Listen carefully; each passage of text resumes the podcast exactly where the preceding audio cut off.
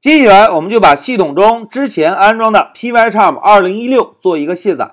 同学们了解了程序安装过程之后，要想做程序的卸载，是不是只需要把安装过程做一个反向的操作就可以，对吧？我们要卸载一个软件啊，只需要把对应的程序目录删掉，然后再把家目录下的配置目录删掉，是不是就可以了？来，现在让我们回到无班图做一下演练。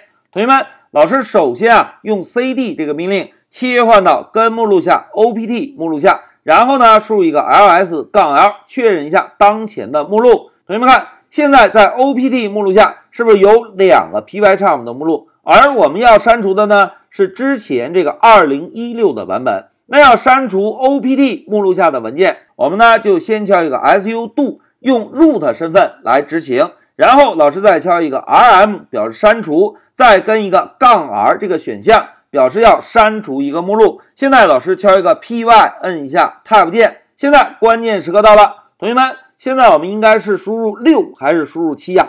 哎，非常好，应该输入六，然后摁 Tab 键补全。同学们，在这里老师要友情提示一下哦，刚刚这个地方一定要输入六，如果输入七，是不是就把我们新安装的 Pycharm 删掉了，对吧？那现在老师摁一个回车。回车之后呢，输入一下密码传至，现在再回车。好，现在我们再用 ls 杠 l 确认一下，同学们看，现在这个老版本的目录是不是已经被成功的删除掉了，对吧？然后我们再用 cd 这个命令返回到家目录来删除一下老版本的配置目录。同学们，配置目录是一个隐藏目录，我们想要查看到应该用哪一个选项？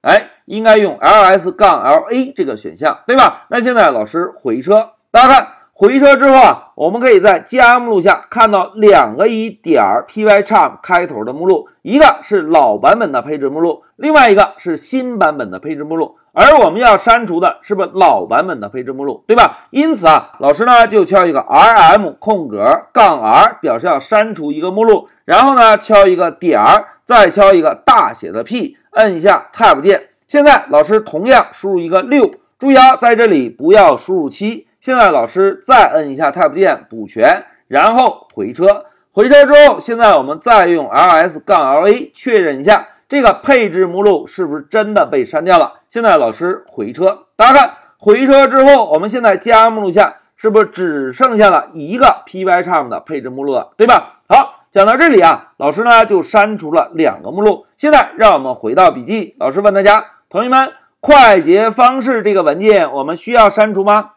哎，并不需要，因为之前我们已经修改了快捷方式。这个快捷方式现在指向的文件就是我们新安装的二零一七这个版本，对吧？来，让我们回到乌班图再确认一下。老师呢，敲一个 cat，然后跟上一个根目录 user，再跟上一个 share，然后敲一个 application。注意。在 application 后面，我们应该加一个 s，然后接一个斜线 jet。现在摁一下 tab 键补全回车。同学们来看，现在我们这个快捷方式指向的是不是就是2017这个版本？因此啊，这个快捷方式我们并不需要删掉。好，讲到这里啊，老师呢就给大家演练了一下，怎么样把我们之前安装过的 Pycharm 2016从我们系统中删除。同学们看，操作简单吗？只需要删除两个目录就可以，对吧？那在结束视频之前啊，老师呢要给大家做一个扩展，因为有的同学可能想，哎，老师在 Linux 中安装程序貌似有些复杂哦，我们还需要自己解包，还需要挪动位置，还需要自己创建快捷方式等等等等。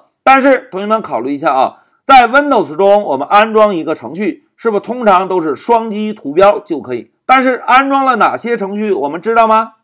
并不知道，对吧？在 Windows 中删除程序，我们都是通过添加或者删除程序点击，然后一步一步确认来进行删除。但是这个程序通常删干净了吗？我们也不知道，对吧？所以啊，通常我们在使用 Windows 时，绝大多数呢还会安装一个强力卸载软件。另外，为了保证安全，我们在 Windows 中还会安装一个防病毒软件，对吧？但是同学们来看。在 Linux 中，我们的程序安装包是从哪里下载的？哎，是从官方网站下载的，对吧？并且程序安装的每一个步骤，我们使用者是不是一清二楚？具体安装到哪一个目录，哪一个目录是起到什么作用，我们作为使用者是非常清楚的。因此啊，在 Linux 中是几乎没有病毒的，因为我们所有的安装程序也好，删除程序也好，每一步都尽在掌握。而且呢，我们要删除一个应用程序，是不是只需要使用 rm 这个终端命令？把相关的几个目录一删就完事儿了。这个就是在 Linux 中卸载程序和安装程序为什么要通过终端命令来执行的原因，就是为了保证我们用户对所有安装的细节以及卸载的细节尽在掌控。好，现在老师就暂停一下视频。